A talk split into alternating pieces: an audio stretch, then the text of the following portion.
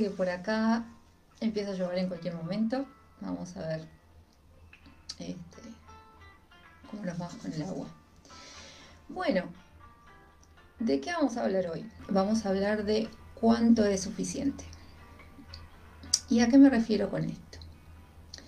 Em, vivimos en una sociedad en la que siempre estamos corriendo, apurados para llegar a cualquier lado, carentes de tiempo para hacer algo por nosotros mismos, porque siempre hay algo más importante para hacer. Y ahí vivimos, corriendo, corriendo, en constante generación de estrés.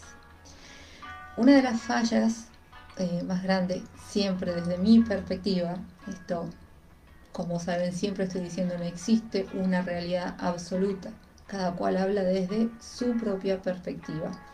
Desde mi perspectiva, una de las fallas más grandes que veo es que tenemos este concepto erróneo eh, que manejamos de constantemente creer que necesitamos más. Necesitamos más tiempo, necesitamos más dinero, más amigos, una casa más grande, un auto más nuevo, más, más, más, más de todo.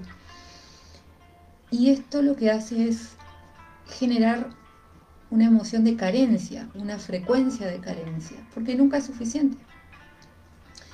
Imagínense, por ejemplo, que están en un bosque y hace frío y llueve y no tienen abrigo y tienen hambre y se están sintiendo miserables, se están sintiendo mal, se están sintiendo horribles, desprotegidos, asustados, en fin, muchas emociones terriblemente negativas. De repente llega alguien, nos encuentra y nos ofrece su humilde hogar. Un lugar seco, ropa seca, un lugar cálido, comida caliente. Y fíjense que con dos o tres cositas nada más nuestro estado de ánimo cambiaría totalmente. Pasaríamos de estar sintiéndonos miserables por completo a estar sintiéndonos súper felices. ¿Verdad? Entonces manejamos este concepto, para mí equívoco, de que si con tan poco somos muy felices, con mucho más vamos a ser mucho más felices.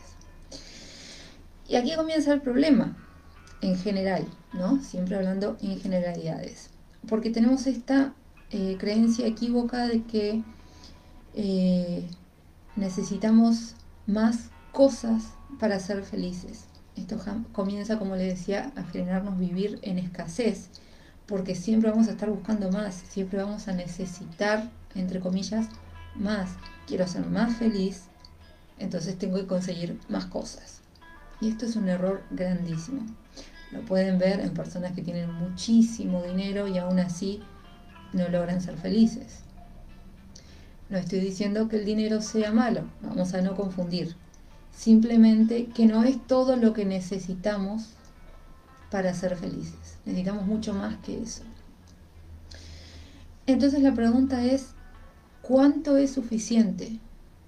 ¿Hasta cuándo vamos a seguir acumulando y acumulando, sea lo que sea, creyendo de que eso nos va a hacer felices?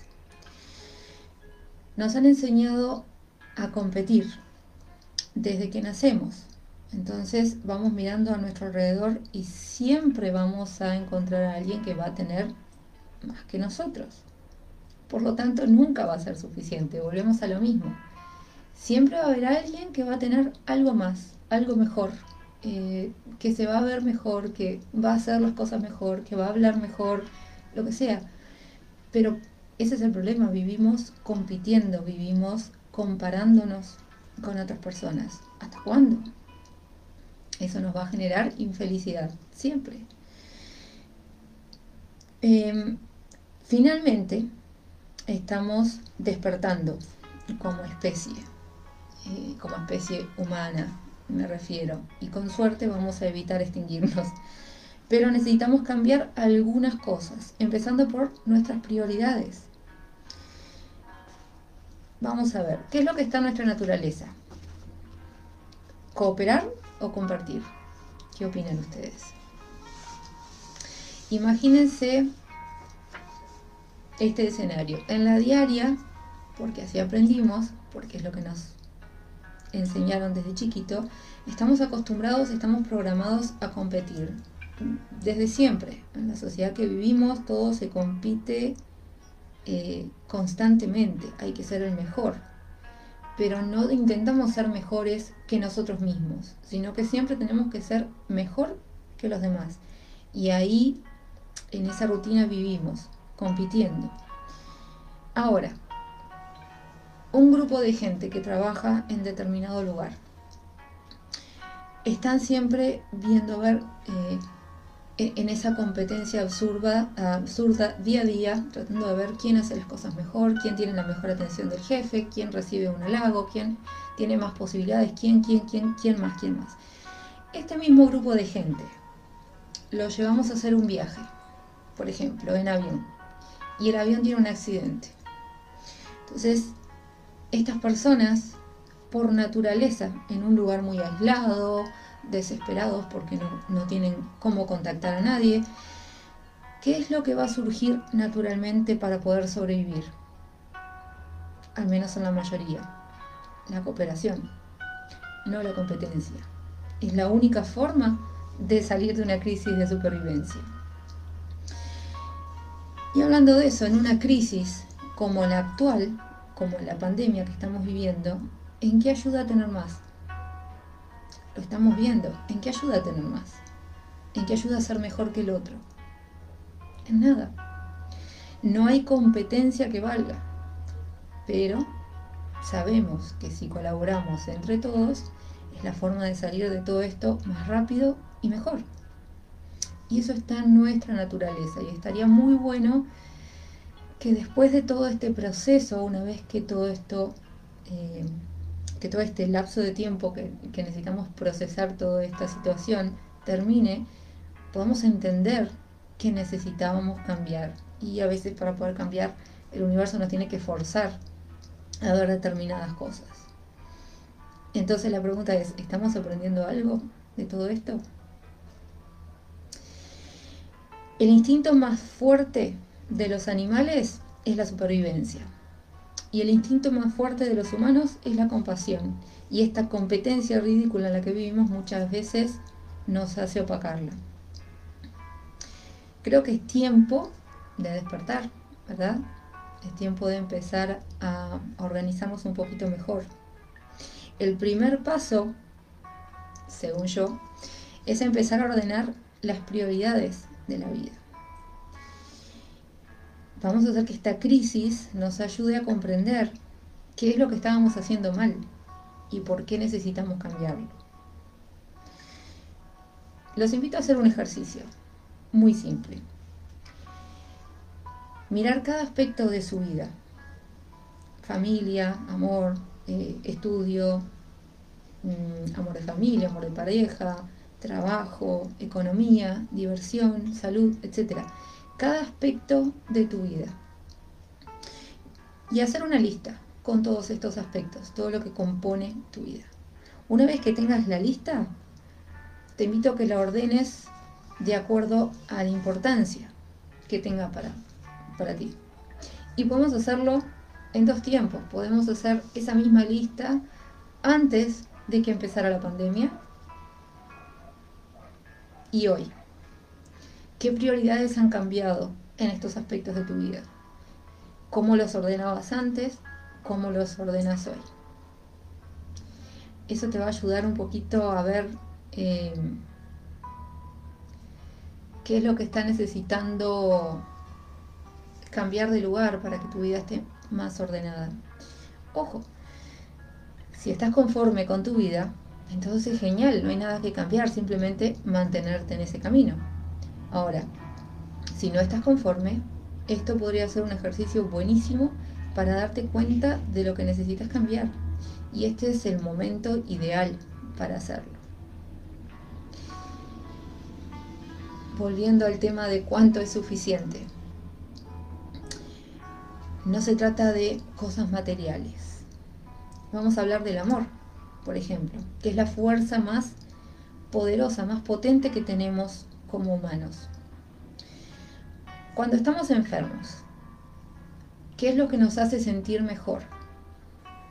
Que venga alguien, nos dé una pastilla, se vaya, eso va a mejorar el síntoma un rato o al menos nos va a aliviar físicamente. O que venga alguien que sabemos que se preocupa por nosotros, se quede, nos consienta, nos cuide, nos haga compañía. ¿Qué nos hace sentir mejor? El amor, ¿verdad? Bueno, vamos un poquito más profundo.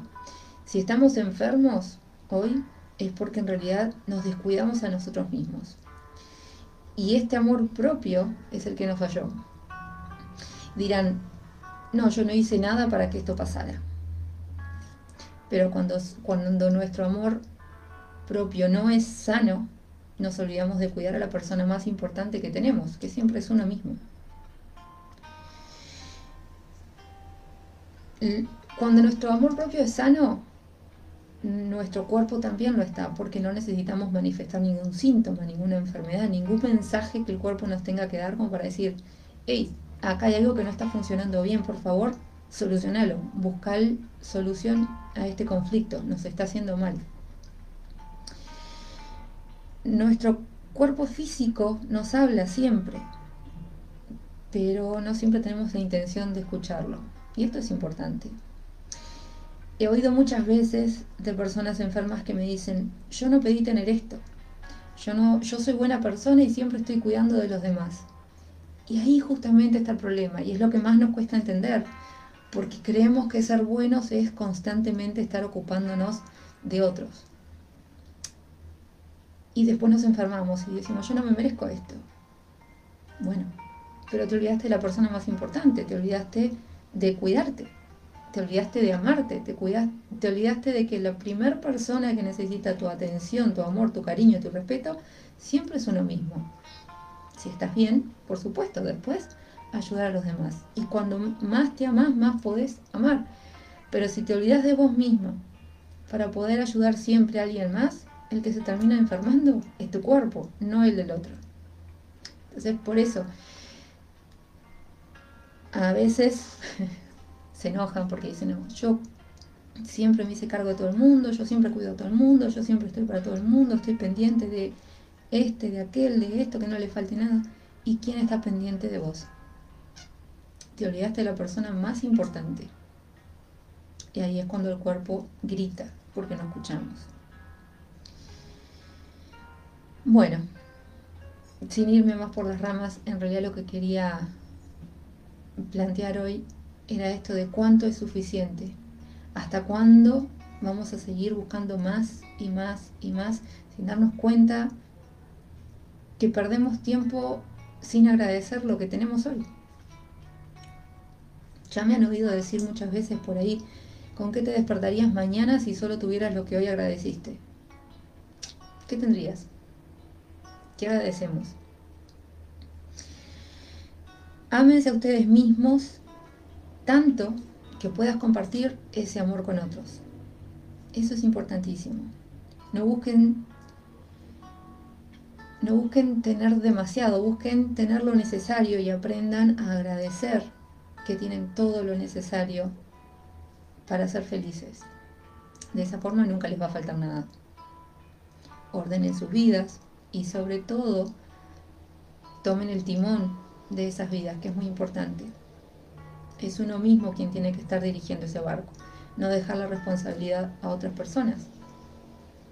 Es tu vida, es tu responsabilidad, tus decisiones y cuando decidimos no hacer nada también estamos tomando una decisión y tiene consecuencias. Así que, bueno, traten de, de pensar un poquito en estas cosas. Estuve tocando algunos temas variados. Espero que llegue el mensaje a quien tenga que recibirlo. Espero que los haga pensar un poquito y que puedan ordenar un poco el caos en el que estamos viviendo, que siempre empieza de forma individual. Trabajando en uno mismo es que podemos ayudar a otros y ayudando a otros podemos hacer cosas muy grandes. Así que, bueno, gracias otra vez por escucharme, gracias por acompañarme, por compartir y por comentar siempre. Nos estamos viendo. Gracias. Chao.